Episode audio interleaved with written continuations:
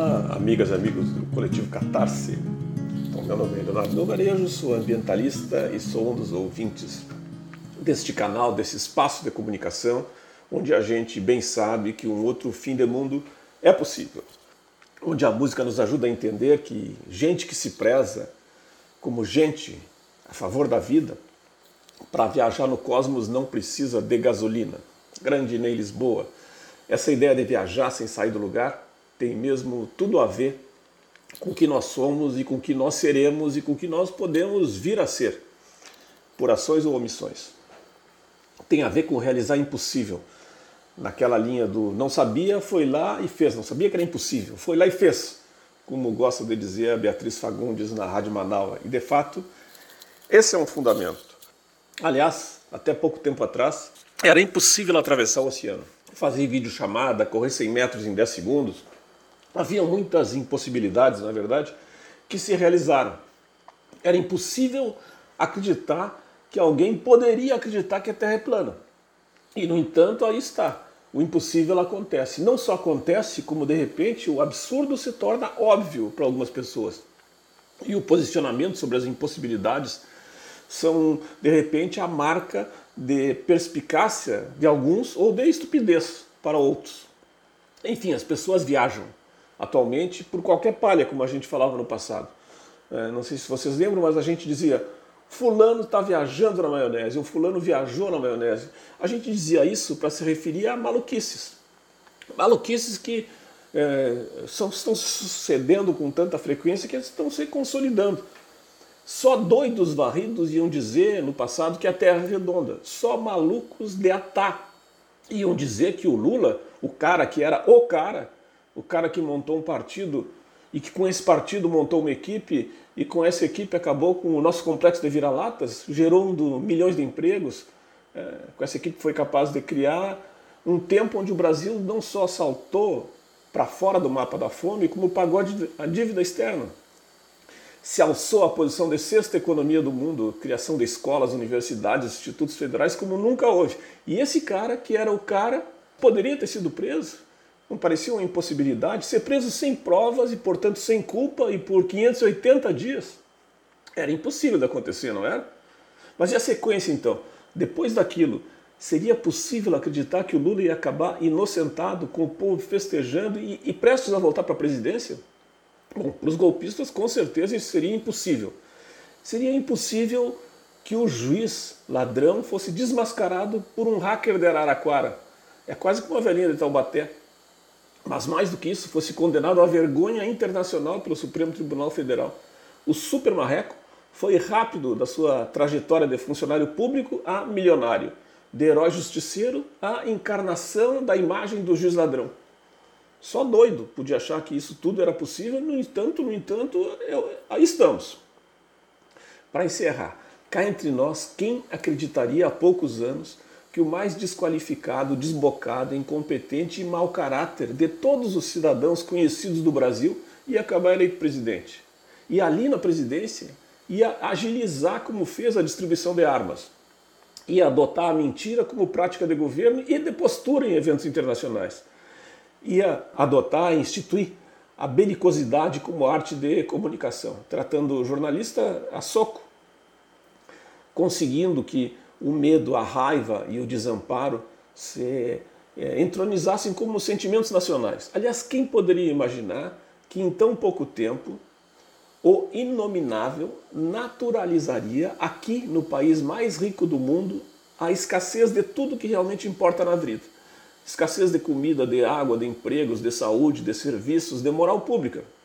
Enfim, ia naturalizar aqui a ausência de credibilidade nas instituições que sustentam a democracia. Olhando para isso, a gente percebe que estamos de fato viajando para um fim de mundo que parecia impossível nos comentários do passado, e precisamos entender que isso que parece possível hoje tem volta. Nós temos que apostar é numa outra viagem. O que nos exige sair dessa paranoia de ficar a parte sozinho, distante, de fora, no escuro, como cantava o Sérgio Sampaio.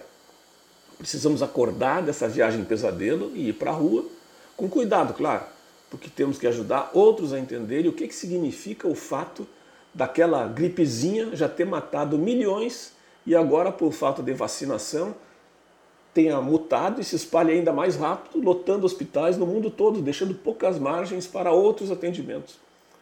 E ao mesmo tempo passa a ser, nessas condições, festejada pelo presidente nominável como algo positivo. Numa declaração que até há pouco seria claramente impossível, ele disse com todas as letras que a Omicron, entre aspas, é bem-vinda. Vejam, o Nicoleles fala em mais de 600 mil óbitos novos no Brasil até o meio do ano. E ele alerta que é urgente a combinação de todos os métodos: informação, higiene, vacinação, isolamento.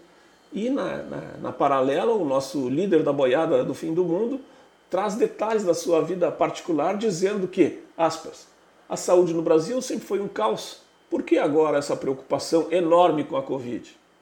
Para ele, é melhor deixar rolar e ele, ele deixa isso claro. Ele, ele afirma, entre aspas, o Brasil não resiste a um novo lockdown. Será o caos, será uma rebelião, uma explosão de ações onde os grupos vão defender o seu direito à sobrevivência. Não teremos forças armadas suficientes para garantir a lei e a ordem. Ele fala contra o isolamento. O que, que ele quer dizer com isso? Bom, talvez só ele e ele saibam, mas eh, particularmente entendo que ele está apontando para o seu horizonte de fim de mundo, que é algo tenebroso e que se relaciona às viagens que ele faz com ou sem gasolina, os impulsos que ele tem do seu fundamento de pessoa apoiadora da tortura, pessoa especializada em matar, como ele disse.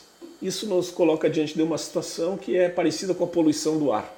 O fedor se, se expandindo, ele contamina outros ambientes. O ar polui ao lado, cantava o Sérgio Sampaio. E essa poluição antivida que emana do Planalto, ela se faz perceber também em, nossos, em muitos dos nossos ex-amigos, em alguns parentes que serão parentes eternamente. E parece que isso também avança na Ucrânia, na Geórgia, na Moldávia, no Cazaquistão. Tanto em nossas famílias, então, como em locais onde a gente. Bom, que a gente nem sabe onde é que fica.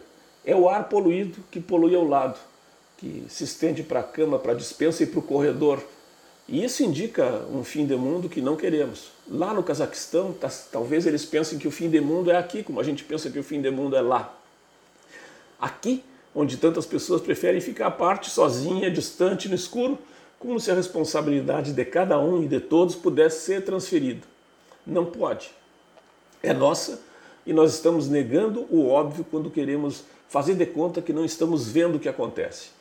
Só a ação coletiva, organizada, apoiada na lucidez, trará algum futuro. E esse é o ano decisivo para recomeçarmos as nossas viagens no concreto.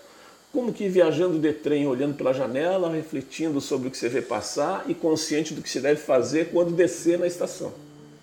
Se trata de ficar atento, de apoiar quem trabalha pela construção da solidariedade, pela montagem, pela orientação rumo a um outro fim de mundo que será possível se nós mantivermos atentos e comprometidos com o presente e com o futuro das crianças que estão por aí, apontando seus olhos grandes, repletos de expectativa e confiança sobre nós. Obrigado, Sérgio Sampaio. Fugi pela porta do apartamento, nas ruas estátuas e monumentos o sol clareava num céu de cimento, as ruas marchando invadiam meu tempo. Viajei de trem, eu viajei de trem, eu viajei de trem, viajei de trem,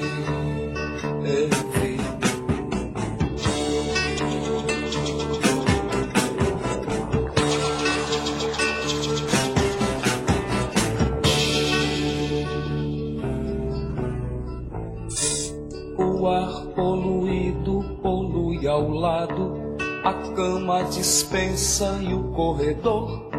Sentados e sérios em volta da mesa, a grande família um dia que passou.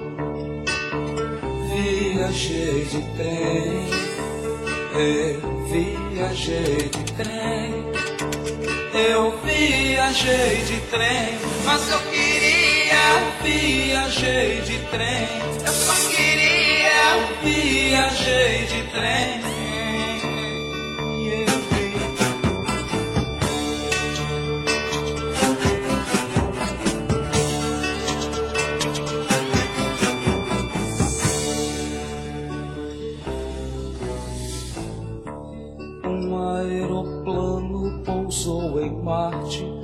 eu só queria ficar à parte, sorrindo distante de fora no escuro. Minha lucidez nem me trouxe o futuro. Viajei de trem, eu viajei de trem, eu viajei de trem, eu viajei de trem.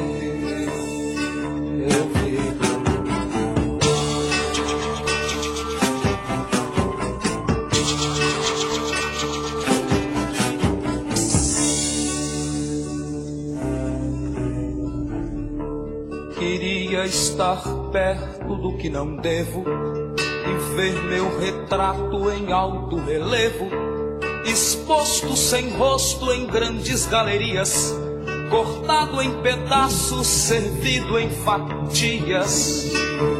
Viajei de trem, eu viajei de trem, eu viajei de trem, mas eu queria eu viajei de trem, eu só te vi. Eu viajei de trem, mas eu queria. Eu viajei de trem, eu não podia. Eu viajei de trem, eu não queria. Eu viajei de trem,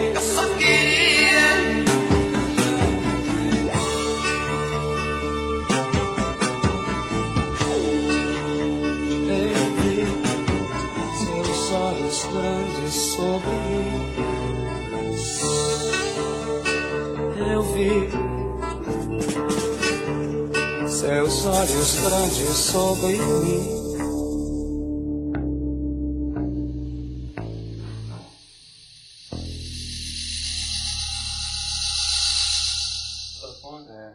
Legal, teve um. Perguntar uma pra ter por lá.